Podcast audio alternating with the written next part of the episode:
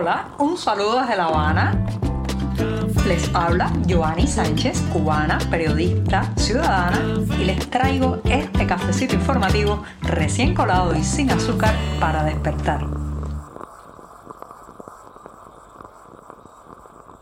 Martes todavía complicado climatológicamente. Aquí en La Habana hemos vivido una madrugada con fuertes ráfagas de viento. Desde ayer en la tarde comenzaron las inundaciones en el litoral habanero, especialmente en la zona del Vedado y otras áreas bajas de la capital cubana. Yo estoy con un café servido para contarles los temas principales de este 6 de febrero de 2024, que como les dije está movidito, movidito por el temporal que está afectando el occidente cubano y también se está trasladando hacia el centro de la isla. Me voy a dar este buchito amargo, recién colado, para pasar a contarles los temas principales de la jornada.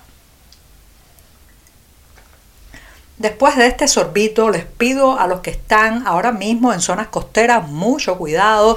Las olas eh, pues superan hasta los 4 metros en algunos lugares y también pues hay penetraciones del mar. Así que a cuidarse mucho y las ráfagas de viento también están provocando la caída de árboles, el derribo de techos. Hay objetos volando eh, por las azoteas y hay que cuidarse especialmente de esta situación. Les cuento pasando a otros temas que las personas de campo, la gente que ama la tierra, el trabajo agrícola, señoras y señores, eso se nota, como se dice, por encima de la piel. Cuando usted ve un campesino, un guajiro cubano, una familia de monte adentro, que le cuenta sus vicisitudes, pero también sus esperanzas, se da cuenta del amor de esa gente a su terruño, del deseo que tienen de que le quiten amarras, le quiten camisas de fuerza para poder hacer lo que más les gusta, lo que aman, trabajar la tierra, producir, generar, generar frutos no solamente para el comercio, sino también para ver prosperar a su familia. Ese es el caso de algunos ganaderos que ya están hartos de tantas limitaciones, prohibiciones absurdas, esquemas burocráticos, que lo único que hacen es lastrar esa ocupación que tanto aman, la ganadería.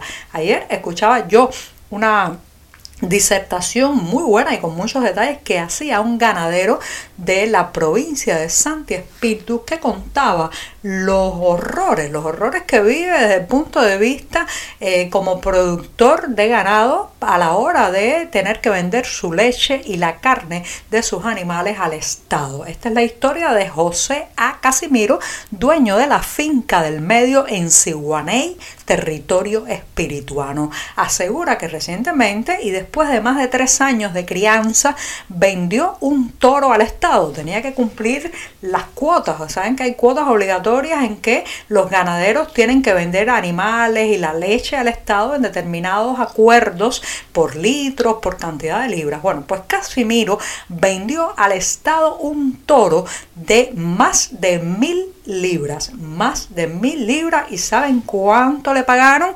El equivalente a 47 dólares. ¿En qué país del mundo, señoras y señores, un toro joven de más de mil libras puede costar 47 dólares? Esos son los absurdos cubanos y son las cosas que están enterrando la ganadería en este país. El propio Casimiro cuenta que otros productores de la zona le han dicho que ya, que ya no van a seguir más, que van a rematar su ganado y eh, se van a dedicar a otra cosa. Y eso, ¿saben qué? Eso va en detrimento no solamente de la cultura ganadera de nuestro país, sino de que el producto nacional llegue a nuestros platos. Porque claro, cuando la gente como Casimiro se cansa, pues eh, algo se rompe de manera irremediable en los campos cubanos y en las tradiciones ganaderas cubanas. Casimiro cuenta, por ejemplo, que eh, el Estado le paga el litro de leche a cerca de 20 pesos cubanos, pero solamente para trasladar las entregas de leche que tiene que hacer a eh, el entramado oficial necesita gastar unos 500 pesos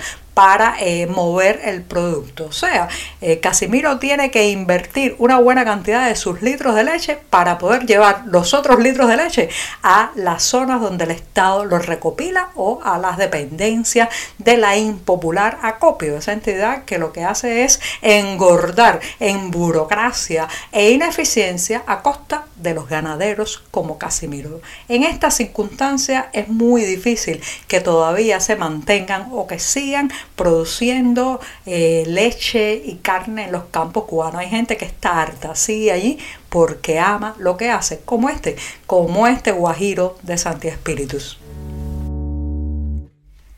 Aunque las temperaturas son bastante frescas todavía y en los hogares cubanos se consume menos electricidad debido a que los ventiladores, los aparatos de climatización o de refrigeración se usan en menor medida, lo cierto es que vemos con asombro y alarma que cada jornada la Unión Eléctrica de Cuba eh, pues informa de un déficit energético mayor o con unos números bastante inquietantes. Por ejemplo, para este lunes, eh, la UNE, una de las instituciones más impopulares de Cuba, dijo que había una merma de 945 megavatios, que finalmente pues, se convirtieron un poco más al final de la jornada. ¿Por qué está pasando esto? Si se consume menos en el sector residencial a nivel de eh, aparatos de aire acondicionado y de ventiladores, ¿por qué entonces los números de déficit son tan grandes? Parece ser que la respuesta está dada por lo que ha anunciado la agencia Reuters,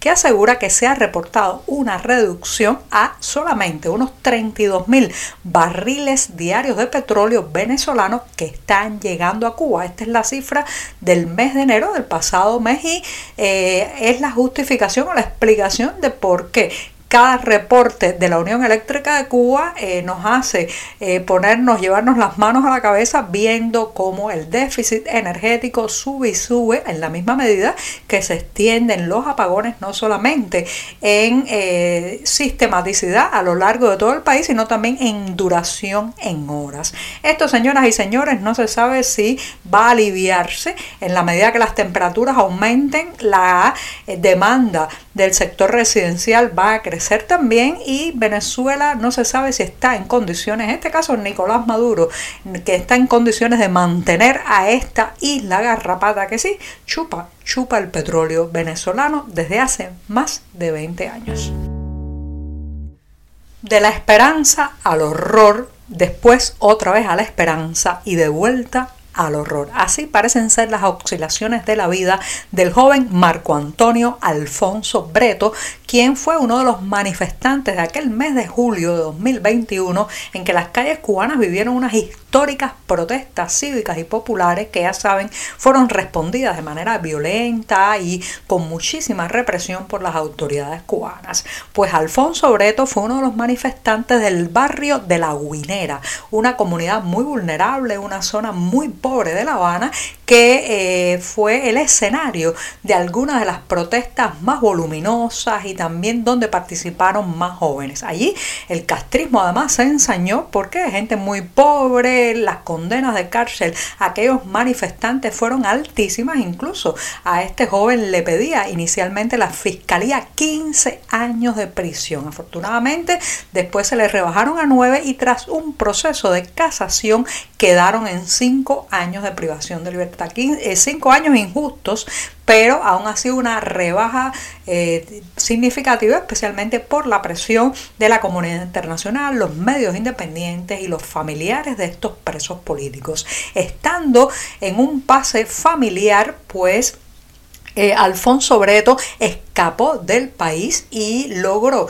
llegar a Bahamas. Fue interceptado en el mar, escapó en una balsa y logró llegar a Bahamas. Allí ha estado durante un tiempo a la espera de acogerse a un asilo político. Contó su caso, dijo que si lo regresaban a la isla sería verdaderamente un calvario porque sobre él iba a caer el, peso de la venganza, de la represalia doble del régimen cubano, pero eh, pues las autoridades de Bahamas han hecho oídos sordos y esta semana han retornado a Cuba, han deportado a Cuba a Marco Antonio Alfonso Breto. Según eh, testimonios de periodistas independientes y familiares, primero estuvo en el cuartel general de la seguridad del Estado, la tenebrosa Villa Marista, y ahora ya ha sido eh, trasladado para el combinado del Este aquí en La Habana, la mayor cárcel cubana. ¿Qué le espera a este joven de 22 años? Bueno, lo peor. Ya les dije al principio, de la esperanza al 11 de julio, al horror de las detenciones, después a la esperanza del exilio y obtener un asilo político y ahora de vuelta al horror.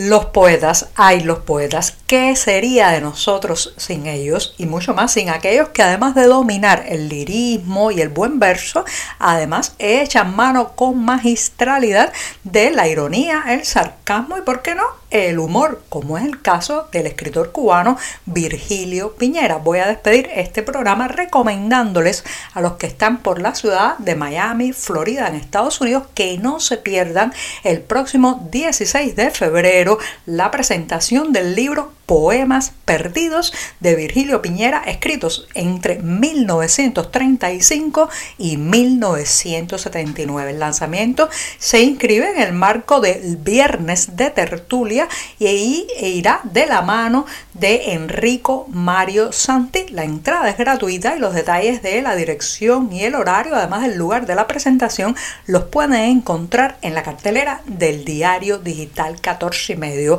Pero este programa voy a aprovechar que he hablado Virgilio Piñera para terminarlo con una de sus frases que me encanta porque define como ninguna otra la insularidad. Esa que dice la maldita circunstancia del agua por todas partes. Nunca mejor dicho en este martes lluvioso y de inundaciones costeras aquí en La Habana. Y con esto sí, digo adiós. Hasta mañana miércoles. Muchas gracias.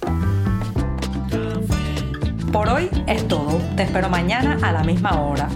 Síguenos en 14medio.com. También estamos en Facebook, Twitter, Instagram y en tu WhatsApp. No olvides, claro está, compartir nuestro cafecito informativo con tus amigos.